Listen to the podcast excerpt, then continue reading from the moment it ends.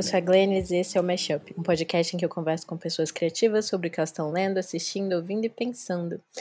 E esse é o terceiro e último episódio de férias do podcast. É, foi uma conversa que eu tive com a Juliana Mello. A Juliana me convidou para participar de uma conversa no CCBB, quando eu estava tendo a mostra de anime. Então a gente conversou sobre o filme As Memórias de Marnie, do estúdio Ghibli, que é dirigido pelo Hiromasa Yonebayashi. A conversa ficou bem legal. Espero que vocês curtam esse formato diferente. Primeiro tem a nossa conversa, e depois tem teve abertura para perguntas, então vocês vão poder acompanhar aí é, a interação que eu tive com a Juliana e com outras pessoas que assistiram o filme e depois participaram do debate com a gente lá no, aqui no CCBB de Brasília. Então é isso. Nós nos vemos ou nos ouvimos daqui a duas semanas para a volta da programação normal, com um episódio sobre pessoas normais, é, escrito pela Sally Rooney e com participação da Sofia Soter. Esse filme, Memórias de Marne, eu acredito que ele seja um dos meus filmes preferidos da mostra. É, desde a primeira vez que eu vi esse filme, ele me tocou muito profundamente. Assim, eu acho que é uma história muito bonita. É uma história que incorpora memória, que incorpora sentimentos, que fala muito sobre amor de uma forma muito pura e todos esses temas são trabalhados de uma, de uma maneira muito singular, assim, muito sutil. Ele tem muito tempo das, do, dos sentimentos, muito tempo da gente compreender realmente esse lugar que a Ana está vivendo, é, essas emoções que ela está passando quando ela chega na cidade e também quando ela conhece a Marne, né? Então, é, a gente colocou o tema desse debate como ancestralidade e solidão, que são, eu acredito que dois temas muito centrais do filme de uma forma geral, é, porque ele vai tratar com essa questão da Ana se reencontrar no mundo, né, e reencontrar essas origens dela. Então, eu queria já jogar para a Glennis para falar um pouquinho sobre essa questão da, da, do sentimento de despertencimento que a Ana tem no início do filme, como que isso vai sendo desenvolvido ao longo da trama. Boa noite. É, Obrigada, Ju, Juliana, íntima. Pode chamar de Ju. É, pelo convite, fiquei muito feliz. Quando você já me, me, avisou, acho que no carnaval que ia rolar essa amostra, já fiquei muito animada.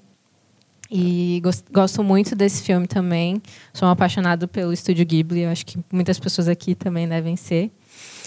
É, sobre a questão de pertencimento né, e solidão.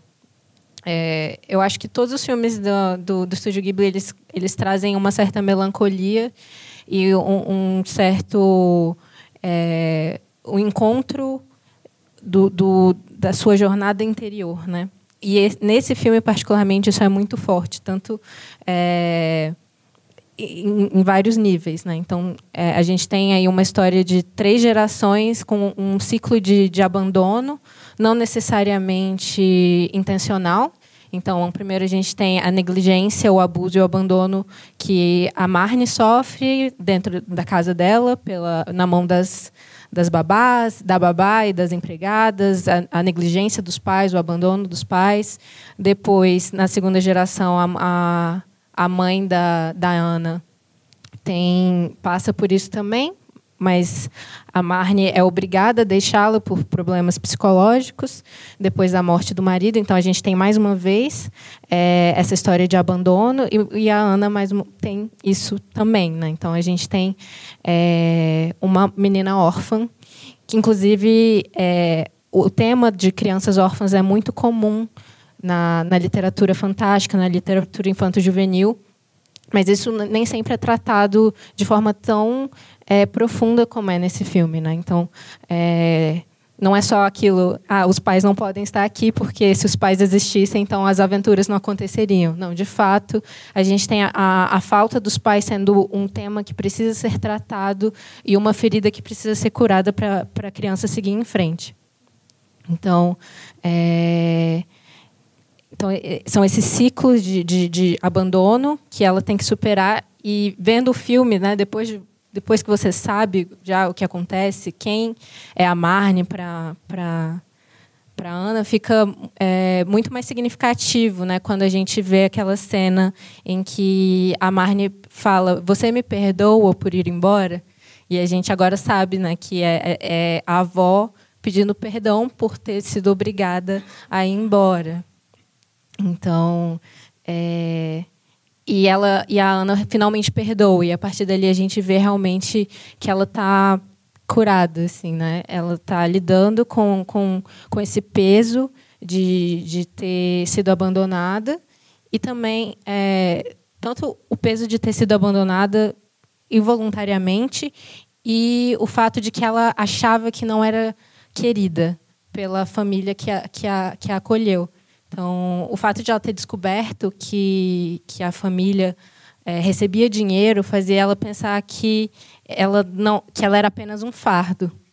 Então a gente tem no começo ela ela falando que se odeia, ela ela acha que ela dá muito problema, então ela tem problemas de saúde. A, e a, a tia que no final ela chama de mãe, finalmente é, é, se preocupa tanto que ela sente que ela tá que ela é um grande um grande fardo na vida dela. Então é, esse caminho que ela faz de de, dessa criança abandonada, negligenciada, não negligenciada, ela não, né, no caso, mas uma criança que, que vê a sua própria presença como um, um peso é, e esse caminho para a cura é muito bonito e muito muito forte a forma como é tratada. Sim, e, e é curioso também pensar é, essa essa construção que a Ana faz ao longo da trama, ela começa com uma criança muito introspectiva, é, muito doente também, e ao passo que ela vai construindo a amizade dela com a Marnie, ela também vai se libertando de algumas dessas questões. Ela se torna uma pessoa um pouco mais aberta, ela se torna uma criança até mais feliz também. Ela participa das brincadeiras, ela brinca muito com a Marnie, ela entra na água, ela coloca o pé, ela, ela tira vários dos medos e vários dos pesos que ela estava carregando, ao passo que ela vai construindo essa amizade, que quando a gente descobre, na verdade, quando eu não sei quem já tinha assistido esse filme, está assistindo pela segunda vez, mas quando você reassiste o filme e vê a trajetória que a Ana faz com a Marnie, é muito uma questão de descobrimento mesmo do seu, da sua ancestralidade, é ela tentando é, recobrar essas memórias que ela tinha da avó, muito, muito poucas ou até reconstruídas, e, e, esse caminho que ela faz de amizade com a Marne também é um caminho de reconstrução dela, né? Desse, dela se encontrar no mundo também como uma pessoa que, que é querida e que foi querida, né? Não só um fardo. Então, é, para mim, é muito, é muito interessante esse caminho que ela faz, porque é, é, é fácil da gente se, se encontrar nisso, né? Eu acho que todo mundo passa por alguns momentos em que você se vê num, num lugar que talvez você não, não, não se sente parte daquilo ou não sente que você pertence àquilo. Então, a maneira como o filme trabalha, principalmente as pausas, né? O, o, o, tempo que ele dá dos sentimentos, na hora que ela pega o lápis ela, e o lápis quebra, ela está assim, num, num, num, num, misto de sentimentos muito forte e ela e o, não existe um corte dramático ali naquele momento tem um, um tempo do, do, do, sentimento se desenrolar. Então, eu queria que você falasse também um pouquinho sobre isso, sobre como é, o filme ele, ele dá um tempo dos sentimentos da Ana e desses sentimentos te conquistarem também, da gente, enquanto público, sentir o que ela está sentindo e não só ver o que ela está vivendo, né? Acho que tem uma, uma entrevista famosa do Roger, é, do Roger Ebert com o Miyazaki, que ele fala desse tempo dos filmes do Estúdio Ghibli, né? esse, esse tempo de, de respiro que os filmes têm. Acho que é ma em japonês que eles falam, algo assim. E tem, é, a gente está tão acostumado com o cinema é, hollywoodiano, né, em que tudo existe um motivo de ser. Então, se você vê, sei lá, uma chave caindo e a gente tem mo mostra um plano é, próximo dessa chave, a gente sabe que aquela chave vai ser importante. E nos filmes do estúdio Ghibli, não, a gente sente que tem muitos detalhes assim que estão ali só para você sentir mais que aquelas são pessoas reais. Então, eu acho que tem uma parte que eu gosto muito, que é quando eles estão comendo, e aí a, a, a tia da, da, da, Ana pega, assim, aí cai um pedaço de, de, de, tomate, e ela pega o tomate. E é tão pequeno, e é tão, é tão momentâneo, e tipo, deu, provavelmente deu tanto trabalho para animar aquilo. E, e não tem nenhum significado, assim, de. Não, não faz nenhuma diferença na trama. Mas tá ali. Mas dá. Existe ali um cuidado muito grande, assim. Eu acho que com, com, com, esses pequenos detalhes, com esse tempo dos sentimentos. E eu acho também é muito significativo, sendo que esse é, é por enquanto, né, o último filme do Estúdio Ghibli. Teve, teve o Vida do Vento é depois, não? Acho que. Não, mentira. É, é antes. Esse Marne foi é o último do estúdio. É. Por, pelo futuro. É, vai sair o novo. É, parece que vai ser... nos próximos anos, nos próximos dois anos aí, o Miyazaki disse que saiu da aposentadoria, mais uma vez. Sim. Então, mas é, provavelmente quando eles fizeram, eles sabiam que iam ficar um tempo ainda sem fazer. Então tem também um, um ar de despedida. Assim. Eu acho que a ancestralidade aqui também não é só é, literal da, da, família da Ana, tem a ancestralidade do estúdio, né?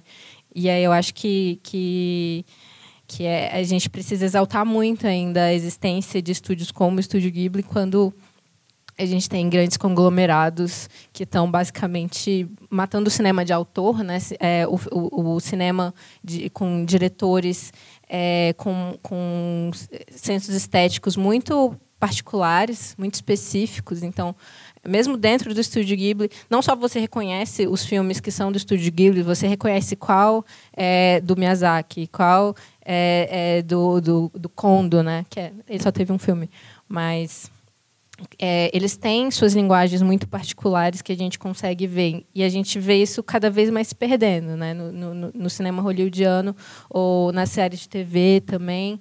É, a gente tem muito uma, um, uma forma de, de, trabalhar bastante industrializada que, que perde a marca do autor. Né? Então, Estúdio Ghibli nunca vai ser a Disney, porque a Disney conseguiu, de alguma forma, criar um, um, um uma uma marca, uma mecânica que elas, eles um conseguem modelo, né? repetir. Né? E conseguem repetir muito bem, inclusive. E, mas o Estúdio Ghibli não. O Estúdio Ghibli tem, tem suas particularidades muito específicas e, e, e que não, não podem nem devem ser reproduzidas de forma tão mecanizada. E eu acho que isso faz parte também desse tempo, dessa, é, é um filme que, que é, um, é mais lento, assim, que você que, que deixa você entrar mesmo é, na psique da, da personagem. Então, e ele também traz vários temas que são muito próprios do, do estúdio, né? Ele essa coisa do, do, do personagem que está de certa forma enclausurado na cidade, que precisa desse momento de ir para o campo, de se afastar daquele universo para poder se recuperar de alguma coisa ou se reencontrar em algum momento. Isso é um tema muito comum também nos filmes do estúdio. Então, assim, por mais que ele não seja um filme do Miyazaki nem do Takahata, é, ele e esse diretor, o Yonebayashi, ele inclusive ele criou um outro estúdio saindo do Marne, ele saiu do Ghibli, foi para um outro estúdio e agora também já é uma coisa de criar escola, né? De então às vezes era a despedida dele do estúdio também, não só do estúdio como uma forma geral fechando, mas dele fechando ali um ciclo e, e reabrindo em um outro momento. Então é muito interessante também pensar nesses temas que são que acabam retornando muito no, no, no estúdio também do trabalho do estúdio e como que isso é diferente de várias outras narrativas. Até aqui na mostra, quando a gente pensa em anime, em animação japonesa, é, é fácil de você identificar a marca do, do, do Ghibli, porque são filmes que têm temáticas que geralmente você não vai encontrar em, em outros filmes. E essa coisa do, do, do campo, né? dela ir para o campo, porque ela precisa respirar novos ares. Essa coisa do respirar novos ares é um tema muito comum no Ghibli também. É, uma outra coisa que, que me deixa muito, muito curiosa no filme é o desenvolvimento dessa amizade delas duas, né? Da Ana com, com a Marne. E depois a, a menina, eu sempre esqueço o nome dela, Sayako. É, também ela se torna também uma, um, um outro ponto, como se fosse um, uma amizade de três pontos, assim, né? E essa construção dela através do, dos espaços da casa, porque é tudo uma questão de memórias também. É como se a Ana entrasse nas memórias da Marne, como se ela vivesse essas memórias e acessasse também um pouco da memória que ela tem da avó e ela não sabe, talvez, ou não, não relembra. Né? Então, eu queria falar um pouquinho sobre essa coisa da memória. Perdão. é, e como que isso é desenvolvido no filme também, como que às vezes até algumas pontas vão ficando e você fica, ué, mas ela, ela não estava nesse lugar ou ela estava, o que está acontecendo? E é essa coisa de, do desenvolvimento das memórias delas duas. É, toda vez que a gente começa a ver um filme do estúdio Ghibli, ou Ghibli, o Ghibli é o certo, mas eu não consigo falar certo, gente. É, eu Acho demorei estranho. muito, eu ficava treinando. é, toda vez que, que é, você entra num, num, tipo de mundo diferente, em que a fantasia vai entrar de forma diferente. Né? Então, nesse a gente fica um tempo ainda para descobrir o que, como é que a fantasia está lá, até a gente descobrir que são, de fato, as memórias. E, e no final que ela está reconstruindo a partir do que a avó dela contava para ela quando ela era criança, quando ela era bem pequena. Então, é, então tem essa, essa, essa, revelação ao longo do filme é, é, construída de forma muito muito majestal, mas é, eu acho muito legal isso de, de como a memória é algo tão é, que a gente tem tão pouco controle e é uma coisa tão misteriosa ainda, é uma das, das coisas que, que as pessoas, os cientistas mais tentam entender como funciona e que, que e, e é algo que também a gente trata desde o início da história do cinema, né? Então, como é que a gente vai tratar a memória com flashbacks ou a gente vai fazer é, através é, de, um, de um olhar é, onírico, do, do, sonho, da fantasia.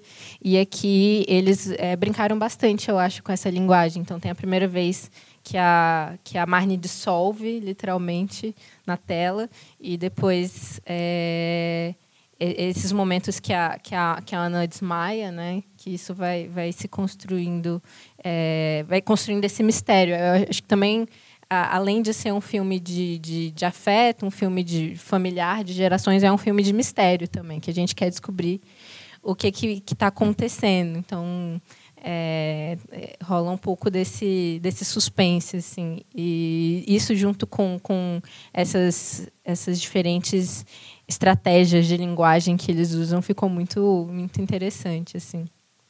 É, eu acho que assistir a segunda vez é que nem assistir é, o seu sentido, depois que você já sabe o que acontece no final. Então, tipo, você já vai vendo o, o, os sinais assim ao longo do filme. É... Você presta atenção em outras coisas também, né? Você começa a prestar atenção em outros detalhes que antes, assim, a gente estava, você está preso no mistério e no, no, no que que é aquela quem é essa menina, quem é essa Marnie? Ela tem roupas diferentes, ela tem toda uma estética diferente. Quando ela está presente, parece que a coisa se transforma, do, de onde vem isso. E aí, quando você assiste a segunda vez, é, são vários outros detalhes né, que a gente começa a prestar atenção. Eu recomendo, para quem viu pela primeira vez, que, que veja de novo, que é um filme que vale a pena. Sim, com certeza porque tem isso da suspensão de descrença, ainda mais quando você está vendo um filme de fantasia, né, que tem umas coisas que, que, que não estão explicadas e você só vai com elas. Tipo, ah, a casa está toda acabada, de repente está tendo uma festa lá, mas vamos lá, a gente acredita e aí depois a gente descobre o que está acontecendo. E aí e eu acho que é muito satisfatório, assim, como fecha tudo, é bem amarradinho. É, sobre a amizade delas, que você perguntou, é, eu acho. A primeira vez que eu assisti, eu fiquei achando muito que ia ser um romance lésbico. Eu também achei. E ainda mas, me mas decepciona. Alguém teve essa sensação de que elas. Obrigada. Obrigada. Sim, vocês não estão sozinhos. Eu fiz esse debate no Rio de Janeiro nessa semana e as, a mesma questão apareceu. Mas era numa morte. Também, né? Sim, o trailer parece mais ainda, eu acho, né? Porque foi todo um corte muito específico. E, e como tem que manter o mistério, então a gente não pode saber. Então. Mas eu, eu, eu, eu acho que a codificação ainda mantém um certo. É, o filme, eu acho que é, o autor está morto agora no sentido, não no sentido de autoria, é, particularidade de, de cada diretor, mas o autor no sentido de o filme pertence ao espectador. Então vocês, cada um pode ter sua própria interpretação. E eu acho que é possível, é, se você se sente dessa forma você pode imaginar que, que, que esse auto-ódio que a Ana que a Ana direciona para ela mesma é, pode ter a ver também com, com é, uma sexualidade que, que não seria considerada é, normativa. É meio reprimida ali, né? Sim, porque existem várias, vários códigos assim do romance, tanto como ela cora quando é, alguns movimentos que elas fazem, quando elas é, a parte do, do, do barco com, com a, a, Marne ensinando a Ana a remar é muito romântico, eu acho. Então, eu acho que o, existe um leque assim de interpretações que cada um pode, pode ter. Uhum. Acho que a gente pode ficar na conversa de comadre aqui o resto do dia sobre esse filme. Mas eu queria abrir um pouquinho para perguntas ou comentários, se alguém quiser falar alguma coisa. Só levanta a mão para a gente entregar o microfone, porque como está sendo gravado. Não é nenhuma pergunta, é, é, é, ver também a história da mãe dela, né? Que é, ela da avó, na verdade, da avó, que ela foi abandonada e quando ela é, é quando a, a morte do marido, ela se sente tão abandonada que ela vai parar num, no asilo, né? Então também essa cura dela, quando é, é, ela tem essa de reencontrar também com a com a neta. Aí eu achei isso também bem interessante. E, e tem também essa coisa de é, ela nunca teve muito tempo de, de se curar desse abandono, de entender o que aconteceu com a vida dela, de entender por que ela passou por tudo aquilo, porque logo depois ela já se casa e ela já tem uma filha. Então, é, é muito um momento de, de trauma. Eu vejo mesmo como uma quebra assim de, de estruturas para ela. Ela estava tentando segurar no momento e, e a gente pode falar até de, de de saúde mental mesmo, de uma coisa que não foi tratada, de uma coisa que não foi procurada, de, de, de um, ela não teve com quem conversar sobre aquilo, até o ponto que as coisas explodem, né? Então a gente vê quase que a Ana chegando no mesmo ponto até ela retornar. Então é como se ela estivesse chegando num ponto de corte também que ela não estava mais dando conta e aí ela vive essa essa coisa com a Marley, né? Sim. É, eu acho que o filme é, é, muito a cura pelos afetos, né? Então, primeiro tem a, a, a Marne se curando ou tentando se curar pela construção da própria família e aí perdendo essa família, então ela tem outra que é, outro é, como é que fala outro surto, um breakdown é, e aí ela acaba no, no asilo e eu acho também muito interessante ver é, isso na, na, na Ana, né? Como ela é uma pessoa não gostável, é uma personagem que, que, que não é, é, não é fácil de gostar a princípio, né? Não só porque ela não se gosta, mas porque ela realmente é uma criança difícil. E eu, eu gosto muito da forma como, como os tios que é, com que ela vai ficar tratam ela. Eles tratam ela com, com tanta leveza, do tipo, ah, você falou besteira, depois faz as pazes, vai ficar tudo bem, calma, deixa ela sair, que eu acho que é uma característica muito de como os pais se comportam nos filmes do estúdio Ghibli, Ghibli também. Né? Então, no Totoro, a gente tem aquele pai que deixa os meninos ficar correndo na floresta, e aí elas têm altas aventuras e se encontram, encontram é, a natureza e espiritualidade. E eu gosto muito também de como é, esse respiro dos pais, essa, essa, essa, essa liberdade, essa autonomia que eles dão para as crianças permitem com que elas, elas se, se, se curem também. Então, acho que parte dessa é, da cura da Ana vem, é, vem do fato de que ela não se vê mais como um fardo né, com, quando ela está com eles. Ela faz coisas que ela se sente vergonha, ela acha que vão brigar com ela e eles trazem, não, tipo, tá tudo bem. Não, a gente não vai te expulsar de casa, nem vai te, te surrar, vai ficar tudo bem. E aí ela vai sentindo confiança para para perceber que, que, que ela é uma pessoa que, que pertence ali porque não tem nada que ela vai fazer que ela vai perder aquele lugar, né? Que ela vai perder aquele amor. Tinha uma pergunta. Uh, boa noite. Boa noite. É, primeiro eu queria falar que assim que bom a trama foi se desenvolvendo, eu achei muito parecido com o livro do Thomas Mann, que é A Montanha Mágica, né? Porque em ambos os casos, o protagonista ele vai para um lugar para convalescência, né, de se curar de uma de uma doença, no caso uma doença uh, de, de, saúde assim, fisiológica mesmo, né, e que no caso dela é a asma. Só que desde o início é, a, se, se subentende, né, é, mesmo que seja inconscientemente, que a convalescência é tanto para a doença dela quanto ao problema emocional, sabe, o problema de saúde mental que ela tem, como vocês disseram, né? E isso é extremamente sei lá, o jeito como o, o, diretor trata isso é muito fenomenal e é muito sutil também.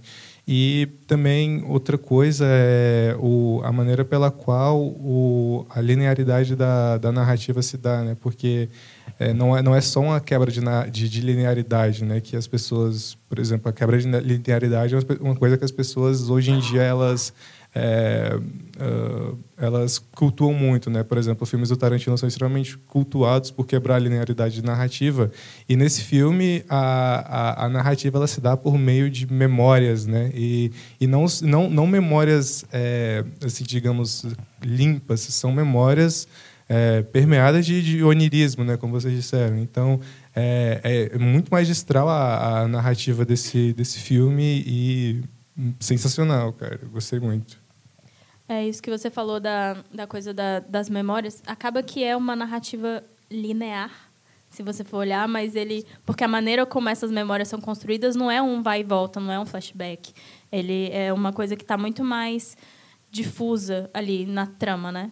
E eu, eu tive uma conversa sobre esse filme com uma turma de adolescentes, crianças e adolescentes, é, de cerca de 12 anos, mais ou menos a idade da Ana.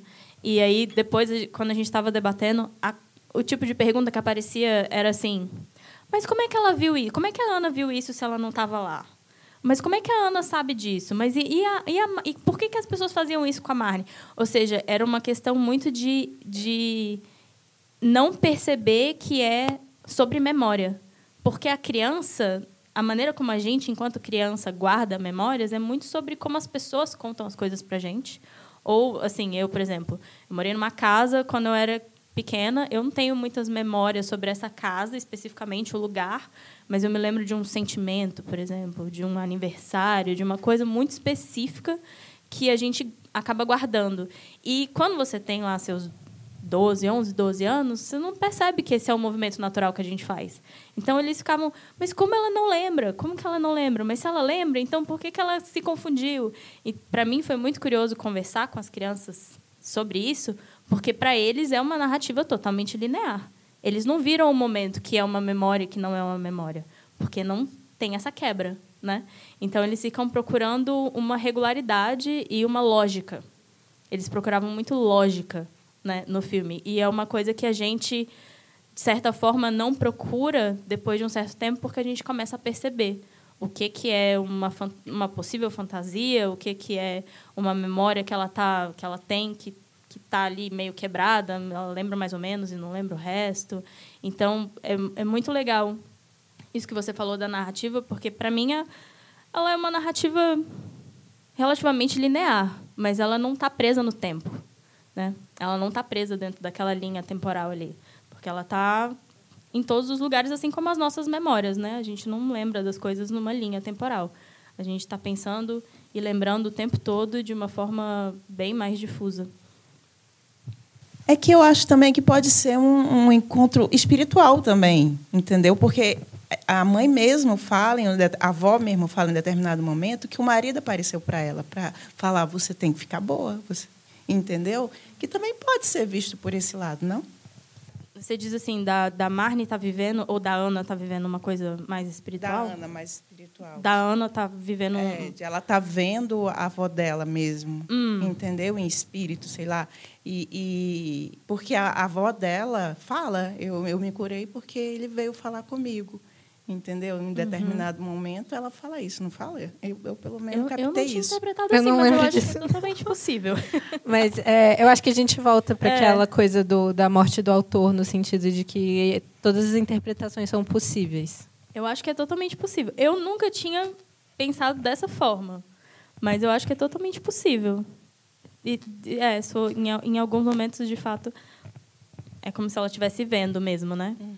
É porque quando ela está lá, a avó é, falando com ela pequenininha, ela fala: Eu saí do asilo porque ele veio falar comigo. O marido dela já morto, entendeu? Uhum. Aí eu vi. É, eu, eu, eu, não, eu não assisti o filme nessa sessão, eu não me lembro. Eu, olha aí, tá vendo? Eu vou ter que assistir de novo. Já vi umas oito vezes, mas eu vou ter que ver de novo. Como a memória é uma coisa muito louca, né? É, Você já pode ter que... inventado isso agora, porque pode estar projetando algo dentro. É, é.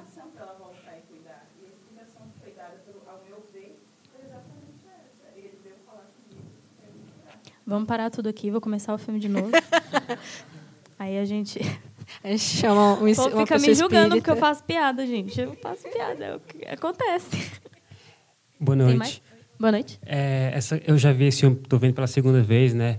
E essa questão que você falou, né, que cada, cada um pode ter sua interpretação. É, eu não tinha parado para pensar nessa questão de, desse ódio que ela tem por ela mesma, né? É, poder ser alguma coisa de sexualidade reprimida. E agora que você falou que eu tô, sabe, pensando nisso, é muito interessante ver que os tios dela é, não não tem essa cobrança, né, dela de, de ficar dando bronca, de ficar julgando, né? Eles apoiam e na minha opinião isso deixa a menina muito mais livre, né, para ela ser quem ela é, para ela se sentir mais confiante, né? Ela vai se abrindo ao longo do filme. É, ao meu ver, os tios ajudaram isso na, na, no desenvolvimento da personalidade dela. E era mais para falar isso mesmo, né? Desse comentário que você fez, né? De, que eu nunca tinha reparado por esse lado mesmo, assim. Eu acho que eu já tinha falado tudo que eu tinha falado disso. Mas sim, eu gosto muito dos tios dela. Eu acho que eles são um exemplo assim de, de, de como lidar com crianças. Como rebeldia é uma parte normal também da adolescência, ainda mais com uma criança que está lidando com questões de trauma, de abandono. Então, existem diversas formas de lidar com isso. E o filme mostra isso muito bem, né? Como cada uma dessas dessas dessas gerações dessa família lidaram com com esses traumas e esse abandono de formas diferentes. E eu acho que uma das formas é, mais mais é, humanas assim foi definitivamente como os tios dela lidaram com isso. Eu também acho. E, e é legal o, o, quando a gente pensa nos, nos tios dela especificamente, porque assim, ela, ela faz umas coisas, né? Ela fala umas coisas e assim, e, seria comum que ela tomasse uma bronca, porque eles, de certa forma, eles precisam estabelecer ali uma relação com ela, né? Então ela, quando ela fala com a, com a menina, inclusive com aquela menina na festa, é, Gente, se eu falasse um negócio desse, aquela minha mãe nunca ia deixar aquilo passar. E eles lidam porque eles, eu acho que eles, de certa forma, conseguem perceber que ela precisa passar por algumas coisas, ela precisa tirar algumas coisas de si. E se eles tentarem reprimir, ela, ela nunca mais vai falar nada para eles. Ela não, então ela já chega, ela já, ela já sente a culpa do que ela fez, do que ela falou. Ela já está sentindo, está na cara dela. Então, se eles vão e, e, chegam já reprimindo alguma coisa, ela nunca mais vai se abrir com eles. Então, quando eles dão aquele espaço de tipo, tá tudo bem, você já sabe, não que o que você fez está certo, você já sabe que não tá, mas vamos vamos lidar aqui, tá tudo bem, você tem carinho, você tem espaço. Ela precisava mais daquilo do que de uma bronca, né? E a gente, como brasileiros, a gente vive numa sociedade muito punitivista. Então é muito estranho para a gente ver isso, né? E ver funcionar. Mas é, eu acho que também é uma forma de, de, de um encontro cultural interessante para a gente pensar em outras possibilidades de como lidar com, com é, atitudes fora da norma. Assim. Que a, a, punição, o castigo, nem sempre é a melhor forma de lidar com isso. Assim, sem querer entrar Não, no tá. lado é mais político. Mas, é... Eu acho que tem mais uma, uma pergunta. Uh, então, é voltando àquela. Tendo em mente aquela coisa de. de. uma interpretação para cada pessoa, eu estava pensando. É, meio que. Se você for ver a, na, a vida da Ana na cidade, bom, foi cheia de. Como eu posso dizer? Crises, assim, a morte dos pais dela e depois ela descobrindo aquela dinheiro que os pais adotivos recebiam e eu penso que talvez a Marne é, talvez existam meio que eu gosto de pensar que existem duas Marnes uma que é quase um símbolo criado a partir das dos fragmentos de memória que ela obteve pela através da avó dela. É, e eu gosto de pensar que, tipo, não só essa Marne, mas também aquele vilarejo é como um símbolo de recuperação emocional que ela talvez tenha criado hum, meio que não intencionalmente. Eu acho que é perfeitamente possível. Na verdade, é, existe também um, um, um, pensamento de se a Marnie de fato existe, né? Se ela é uma amiga imaginária, se ela até porque ela tem a bonequinha, né? Que é igualzinha. Então, será que ela de fato a, a figura da Marnie existe ou não? Ou se aquilo é uma coisa que ela está projetando para poder criar, enfim, para se recuperar, né? Para já gerar todo um, um, um outro caminho assim. Então é, é, isso, é mais uma interpretação e eu acho que é totalmente possível, sim. É, e, e, e, não só isso, mas de que pode ser um, é, um misto das duas coisas, né? E de várias outras coisas juntas também. É, ninguém existe de um jeito só, né? Então você existe para você mesmo, você sabe quem você é de acordo com o que você pensa, mas para as outras pessoas você existe em relação à sua interação com elas. Então, de todo jeito, todo mundo é uma invenção, né? Então, é, eu acho bastante, bastante plausível a sua interpretação. E cada lugar também é uma interpretação. Então, tipo, esse lugar, essa vila, significou para ela esse, essa jornada, esse momento de busca interior. Então, certamente vai, vai, vai ter um lugar dentro dela para aquele lugar de, de que ela vai guardar como como um lugar de, de, de alento mesmo. Então, acho que todo, todos nós assim também temos é, esses lugares assim que a gente pode que a gente guarda na memória com, com associando com determinadas é, memórias, com determinados sentimentos, é, às vezes até com músicas. É, um cheiro. Exatamente. Ok. Até complementando é, essa interpretação, porque são realmente fragmentos assim que ela pegou da avó que contava histórias para ela quando ela era pequena. Então acho que não são apenas memórias, são memórias meio que misturadas com sonhos e anseios dela. Então é bem interessante algo que ela quer falar com alguém e ela vê na Marnie realmente tipo uma pessoa que ela confia e que ela se sente à vontade de falar tudo que ela tem medo ou que deixa ela triste, enfim. Eu acho que o que deixa isso bem claro no filme é até aquela, aquela noite que tem as três perguntas, né, que elas fazem uma para outra. Aí ela pergunta de como é viver com os tios lá e ela simplesmente começa a pensar tipo nos tios meio que saindo de uma visão para outra e é como se ela tivesse desaparecido assim naquele momento com a Marnie. A Marnie até pergunta onde é que ela tinha ido. Porque é exatamente aquele momento tipo um sonho. Você está tendo uma linha de sonho aí do nada você pula para outro e depois você volta assim e ela não percebeu isso eu acho isso muito interessante na hora que é, é realmente um pensamento é um sonho é algo bem mais subjetivo aí é, é isso. E eu acho que tem também uma coisa dela projetar na Marnie características de personalidade que ela não tem e gostaria de ter. Porque a Marnie é uma pessoa falativa, ela chega, ela ela discute com, com, com a babá, né? A babá fala para ela, ah, você tem que fazer isso, isso, isso. Ela, é. Então, acho que a, a Marne é muito também um oposto da Ana em alguns momentos. E eu acho que isso pode ser uma questão de projeção, igual ele falou. Pode ser uma questão do que ela está criando na, na, na cabeça e aquilo que ela precisa para se recuperar ou para se reconhecer também, né? É, é também uma, desculpa, é bem uma questão de é, autoconhecimento mesmo, tipo, eu quero ser assim, eu quero mudar isso em mim, então realmente a gente acaba projetando isso em alguém, em uns sonhos mesmo também, então é. Sim, a forma como o filme reproduz alguns, algumas das, das nossas é, engrenagens mentais e como a nossa mente funciona é muito interessante. Então tem isso que você falou de é, esse momento em que ela ela está com a Marnie, ela pensa nos tios e quase sai de lá, né? Como se ela estivesse saindo daquele daquela daquele pensamento e entrando em outro e logo ela sai fisicamente de um lugar para o outro. E a casa também é isso, né? A casa é uma ativação é, das memórias junto com essa construção que ela faz na, na, na, cabeça dela. Então, quando ela era criança, ela ouvia aquelas histórias, ela provavelmente tinha uma imagem que ela estava criando na cabeça dela de, de, de, da história que a avó dela estava contando. E a partir do momento que ela tem a imagem concreta da casa, rola essa ativação dessas, dessas memórias barra é, imagens criadas assim por ela.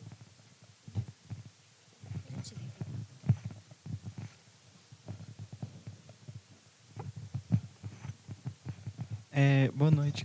Eu fiquei até surpreendido de ela ter falado dessa cena agora, porque era exatamente essa cena que eu ia ressaltar. Porque é uma coisa que pode até ser desconsiderado, porque é bem pequeno. É essa cena mesmo da, da Marnie começar a desaparecer. Porque isso é, uma, isso é um efeito verdadeiro que acontece nas pessoas. Ele se chama desassociação, aí tem os, as, as complementos. Tem a crônica, patológica, essas coisas assim mas é um evento de desassociação. É como se o cérebro dela tivesse se desestruturado completamente da realidade e foi para outra que ela tinha criado. E ela criou essa realidade exatamente porque ela não tinha outra opção. A vida dela estava, ela não compreendia mais, ela não sabia mais o que fazer. É como se não tivesse outra escapatória para ela. Então, a cabeça dela, ela sabe que isso acontece. Ela sabe que aquilo ali é mentira. Ela sabe que a Mari não existe. Tanto que quando a menina fala, é, pergunta quem é a Mari, ela fala, é uma menina que eu inventei. Porque, no fundo, ela sabe que ela inventou, mas ela meio que foi obrigada a ter feito isso. Então, é como se o cérebro dela tivesse se desestruturado no momento da realidade, e na hora dela acessar uma memória, quando a, quando a Marne pergunta como é viver com os tios, ela está perguntando algo que é uma memória real, porque ela realmente viveu com os tios, mas a cabeça dela está em outra memória, está tá em outra realidade. E isso realmente é um efeito, você não consegue lembrar. Você não, você não consegue raciocinar, tipo, eu sei que aquela realidade existe, mas eu não, não consigo dizer nada sobre ela. Então, eu achei isso muito interessante no filme, porque é um efeito real que eles implementaram. E é um detalhe muito pequeno que às vezes as pessoas não percebem. E eu achei isso super interessante. E é só, às vezes é bom até tipo ver o filme pela nona vez para perceber esse tipo já, de coisa. Já, tá, porque... já, já, vou ter que ver mais duas, uma para ver o que ela falou e agora para ver o que você porque falou. Porque também. acontece de a realidade que ela criou, a realidade que a Marnie existe, que ela criou, acaba querendo enganar ela. Engana até a gente, quando a gente pensa que a Marnie começa a desaparecer, a gente pensa assim, é a primeira vez que a gente tem aquela, ah, então realmente a Marnie não existe. Só que bem na próxima cena, a Marnie aparece de novo, correndo atrás da Ana. Então você pensa, pera, tipo, é verdade ou não é? Você fica até confuso. E isso é essa realidade da Ana tentando convencer ela de volta. Não, calma, essa é a realidade. Vem para mim, eu te protejo. E a Marne tem certas características que é exatamente as coisas que a Ana precisa numa pessoa. Porque todas as interações que a Ana tem com outras pessoas, ela fica aquela coisa para dentro, ela fica reprimida. É muito de timidez, de. Como é que fala? A palavra? É, que a pessoa é reclusa. Introvertida. E introvertida, exatamente. Que a pessoa é introvertida, então ela precisa de alguém que vá nela e tenha a atitude de fazer as perguntas certas, de ir com calma. E é exatamente assim que a Marnie age. A Marnie ensina, ensina ela, busca ela. A Marnie, quando ela vai perguntar coisas para a Marnie, ela cria uma certa estrutura que é segura para ela. Cada uma vai fazer três perguntas. Você faz para mim, eu faço para você. Então, é como se fosse exatamente o que a, o que a Ana precisasse. A criação que a cabeça dela mesma fez, porque se sentiu obrigada a isso. Porque o mundo começou a ficar difícil demais. Eu acho que faz todo sentido também. Né? É. Já que a gente está falando é de isso, né? animação. Né? São várias interpretações, várias possibilidades. Eu acho que é meio que isso e, e aquilo ali e aquele outro. Eu acho que é um pouco disso tudo também. Porque né, é o que você falou, a interpretação, ela, e a gente vai ver muito mais no filme aquilo que vai, de certa forma, fazer mais sentido para a gente no momento, enfim. Olá, boa noite. Eu achei tão engraçado que você mencionou o sexto sentido, porque até o último instante, quando eles falam com aquela pintora, eu falei, eles vão descobrir que a menina foi assassinada. e, e, é o espírito dela tentando achar o, quem matou ela. Porque o tio tinha falado que eram fantasmas. E não entra naquele lugar porque tem fantasmas. E eu assim, são fantasmas. Eu estava completamente convencida que ia ser uma menina assassinada no final. As Memórias de Marne 2. o retorno. Sério, desculpa. Eu fui para total outro lado. Eu não estava nem um pouco... meio comentário. muito bom, muito bom. É, mas é, é, é isso, né? A gente fica muito preso no mistério, né, da coisa. E o mistério pode ser qualquer coisa, inclusive a menina ser assassinada e ela estava vendo, não sei, o fantasma. Sim, né? da primeira vez que eu dela. assisti, eu achei que talvez a Ana tivesse morta. Que nem o do, do seu sentido mesmo. Ó, já deu um spoiler aí. Se alguém não viu o sexto sentido, né? Pode não perguntar, não, você. Pode falar. É, quando o pessoal estava falando muito do ah, é memória construída, eu lembrei que tem a questão que é mais comum pro oriental do shintoísmo, que é ah, o kami. Todos os objetos, todas as pessoas têm o seu kami, é como se fosse o espírito, e tudo com que você tem troca tem troca também do seu espírito, da sua energia. Então, um pouco dessa questão da ah, ela vê a Marnie ou sente a Marnie, é porque na troca dela com as memórias, com a própria avó, tem essa troca. É, então vai se passando isso. Então há a troca da avó com a, a mãe e vai se passando. Ela tem resquícios da avó nela para o, o, o shintoísmo por esse conceito do kami. Então é muito do que está se construindo ali para ela, é o do tá trazendo também o que ela vem da outra pessoa, né? E outro outro ponto que eu acho interessante no no filme, a questão imagética, a questão das escolhas de cores dos lugares da Ana sozinha, no, no quarto dela, na, naquele primeiro momento na cidade grande, aí que é um quarto com tons mais fechados de cinza, de azul, e vai para o quarto na casa do, dos, dos tios, né? Ali, que é um abismo de cores. Você tem todo tipo de cores e vários ah, estímulos visuais o tempo todo. E aí você vê o quarto da Marnie, que é um quarto em tons pastéis, é, tem vários tons de rosa, ah, de amarelo. E a cada momento que você vê a Ana num ambiente sozinha, essa mudança de cores vai acompanhando o redescobrimento dela. Eu acho que é também outro ponto que é A interessante. direção de arte pira com as cores. É verdade. Inclusive, é, a gente vai. Já vou dar um spoiler aqui. A gente vai entregar um catálogo da mostra para cada um de vocês que ficaram nesse debate. E o texto sobre esse filme, As Memórias de Marne, foi escrito por ele. então, ele fala justamente sobre essa questão. Olha, muito spoiler, gente, muito spoiler agora. É, a gente tem mais, tem mais algum comentário? Alguma pergunta? A gente deixa mais uma para mais uma pergunta. Hum, dá tempo de mais uma. finalizarmos, tá? Mais um? Ali, ó.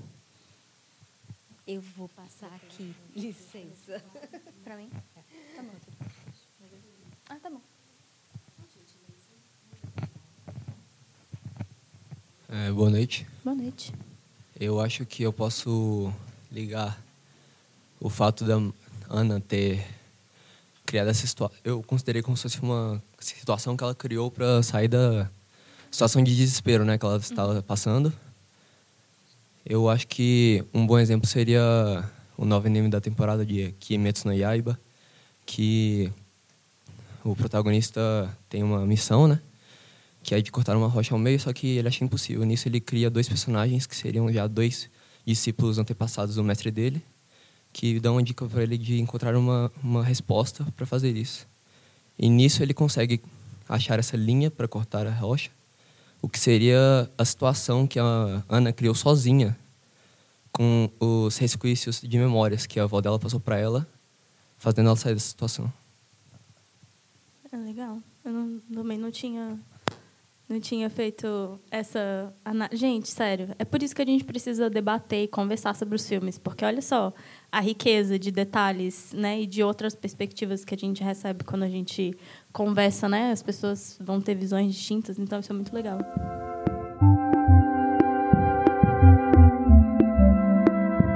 É, a gente está gravando meu podcast agora. É, inclusive, pessoas que falaram, você- a, a voz de vocês estará imortalizada no mashup. Em versão podcast, parabéns. É, É, e no podcast eu sempre faço duas perguntas finais para as convidadas. Então, no caso, eu sou convidada, mas você é convidada minha no Você podcast. é convidado do debate, eu sou convidado do podcast. Que confusão. É, e a primeira pergunta que eu tenho para você é o que você está lendo agora. Ah, eu tô lendo A Casa dos Espíritos, da Isabel Allende. E é sensacional. Sim, é quase na metade do livro. Não durmo mais, graças a esse livro, inclusive. E é muito louco ler esses livros da América Latina que trazem história de ditadura, porque você fica, nossa, é Recomendo, idêntico. gente, é Na. Argentina é igual, no Brasil é igual. Esse livro é pesado. Pesadíssimo. E a última pergunta é qual é seu filme conforto? O filme do colinho, o filme que você assiste quando você tá de TPM. Nossa. É, geralmente é algum episódio de Grey's Anatomy, vou ser muito sincera aqui agora. Perfeito. É verdade. Deixa eu pensar, um filme, um filme conforto? Nossa. Pode, pode ser série conforto, pode ser Grey's Anatomy. Jurassic Park é um Jurassic Park é um excelente, é um excelente exemplo. É muito filme da infância assim, eu adoro, eu adoro. Acho muito bom. Acho que Jurassic Park é um, é um bom filme de é um bom filme conforto.